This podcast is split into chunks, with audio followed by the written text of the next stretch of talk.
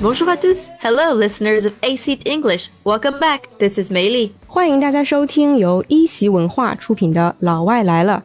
This is Wendi. Wendi, doesn't it seem to you like these days everything can be a love language? A love language? Like what? Like for some people, it is coffee, and others, it might be a song, and just so many more. Ah, so it's like different ways to express or to feel love. 就有点像是说表达爱的不同种方式吗？ Exactly. So this can actually be explained with the five different love languages. Have you heard of it? The five love languages.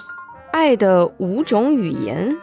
Maybe I have, but not very familiar with it. 什么叫爱的语言呢？ So it wasn't always this way. There was a time when love and language were rarely combined and definitely not used as a standalone noun.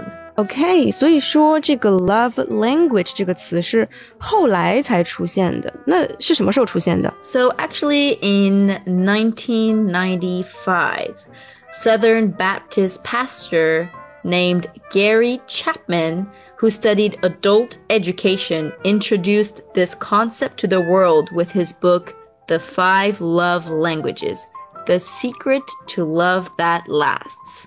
So this five love languages 其实是一本书，叫做《The Five Love Languages: The Secret to Love That Lasts》，中文版本叫做《爱的五种语言》， 是由一位牧师 Gary Chapman 写的。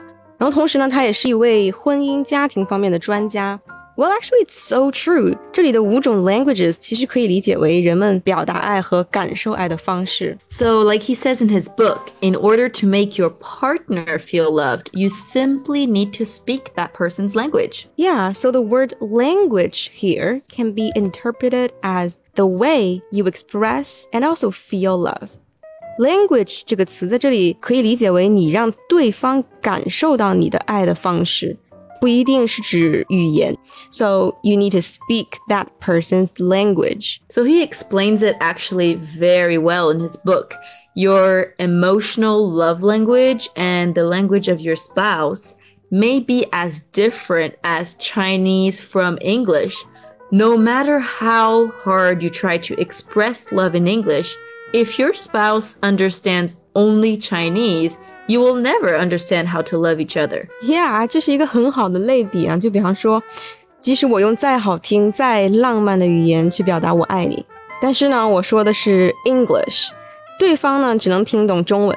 Then, well, it's a really sad story. So, how did he find out about the different love languages? 他是怎么样总结出这五种爱的语言的呢？ So, actually, when he became a pastor, many couples came to him for advice. OK，就是说这个作者在做 pastor 做牧师的时候呢，有很多对夫妻去找他咨询。Well, I think he's really a specialist in marriage. Yeah, I mean, well, the thing is, he was helping other couples in his professional life, but his own marriage started to struggle.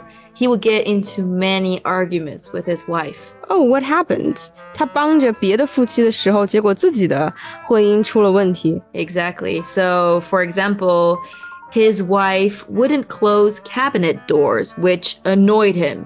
And his wife expected him to do his fair share of chores around the house. 嗯哼，I see，就是说在生活习惯上有了一些分歧。 Yeah. So he would always tell her how nice she looked, how much he appreciated her over and over again. But one day she said to him, You keep saying I love you, but if you love me, why don't you help me? Yeah，我觉得可能就是两个人对待爱的方式不太一样吧。就是比方说，这个人呢，他觉得每天夸一下他的太太啊，就足以表达我爱你了。但他太太觉得呢，与其说你夸我，还不如你真的来帮我做点家务活啊，做点事情。 Yeah, and so this is the moment he realized what he appreciated in a relationship was receiving compliments, which he said he had gotten from his parents when he was growing up. But those didn't matter as much to his wife. She valued acts of service. Yeah，所以总结来说呢，what he appreciates in a relationship，他在一段感情里所期待的是 receiving compliments，受到夸奖。但是呢，他太太期待的是 the acts of service，是实际行动。So I think we should jump right into it. This is a very interesting topic to discuss.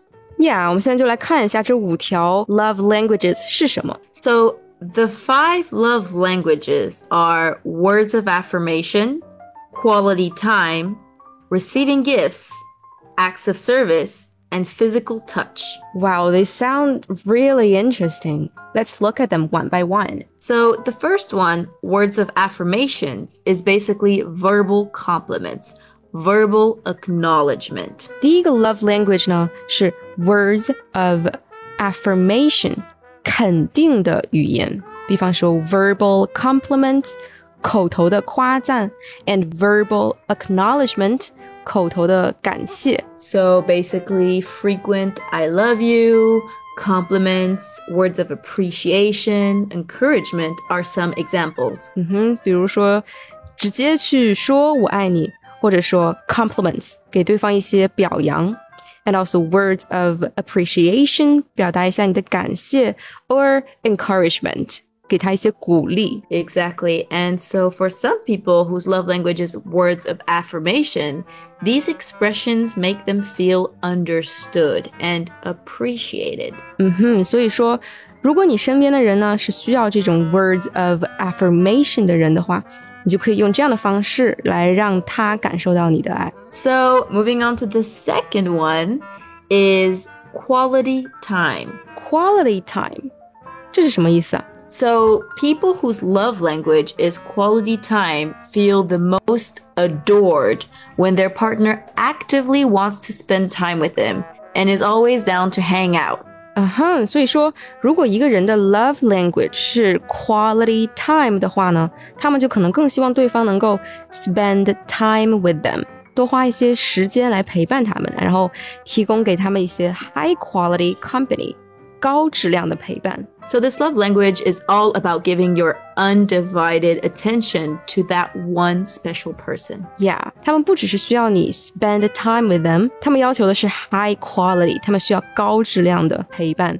You need to give them your undivided attention，一心一意的爱。 So, without the distraction of television, phone screens, or any other outside interference, they really have a strong desire to actively spend time with their significant other, having meaningful conversations, or sharing recreational activities.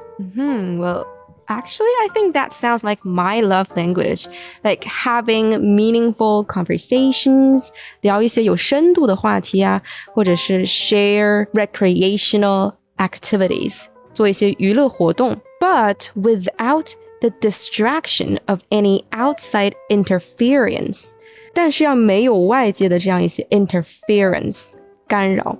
Well, maybe by the end of this, you will know which ones are your love languages. Hmm. Yeah. So, the third one we're going to look at is acts of service. acts of service，实际行动的服务。 So, this one might be your love language if you value when your partner goes out of their way to make your life easier.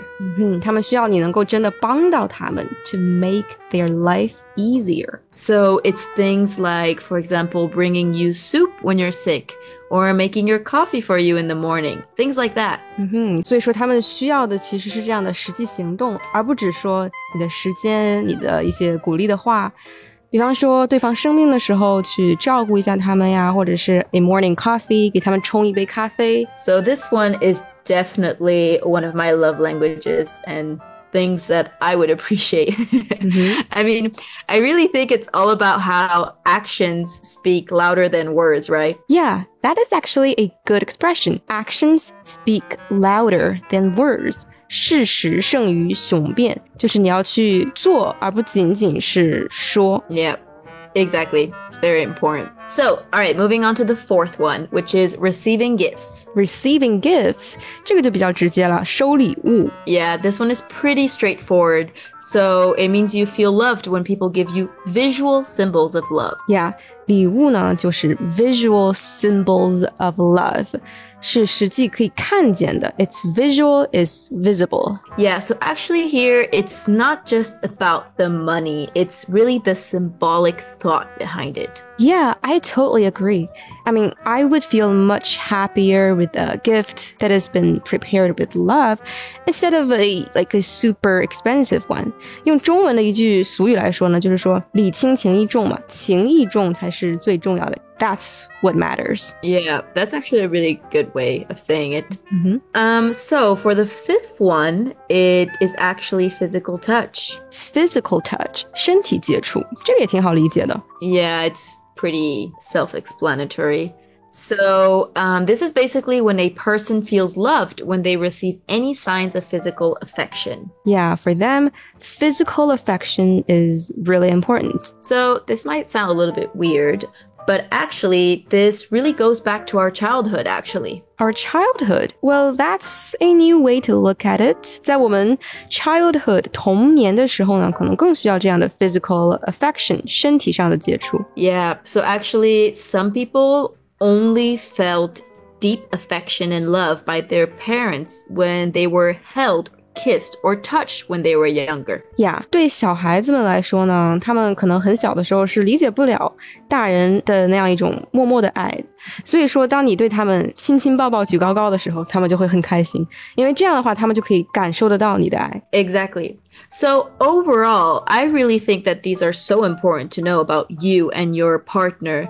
And of course, this is talking a lot about romantic love, but it can really apply to other relationships like family and friends as well. Yeah, totally. 这里的 love 呢，不只是指 romantic love，恋人之间的爱情。其实爱有很多种形式嘛，比方说可以是朋友之间的，也可以是家人之间的爱。 So, for those of you who might not know their love language yet, there are actually websites online where you can take a quiz, and based on your answers, they will tell you what your love languages are. Wow, that's so cool！网上就有这样一个网站可以测你的 love language。 Yeah, and so if you don't know which ones are your love languages, I definitely recommend you to check it out. Yeah, well, I'll definitely go check it out right after this recording. 如果你也想知道你的 love language 是什么的话呢，可以在我们的公众号“一席文化”回复“爱的五种语言测试”。 获取测试链接，然后你可以把你的想法、经历、感受分享在评论区和我们交流。 Yeah, please do. We really hope you enjoyed this episode. Yeah, hope this episode will help you with your relationships with your loved ones.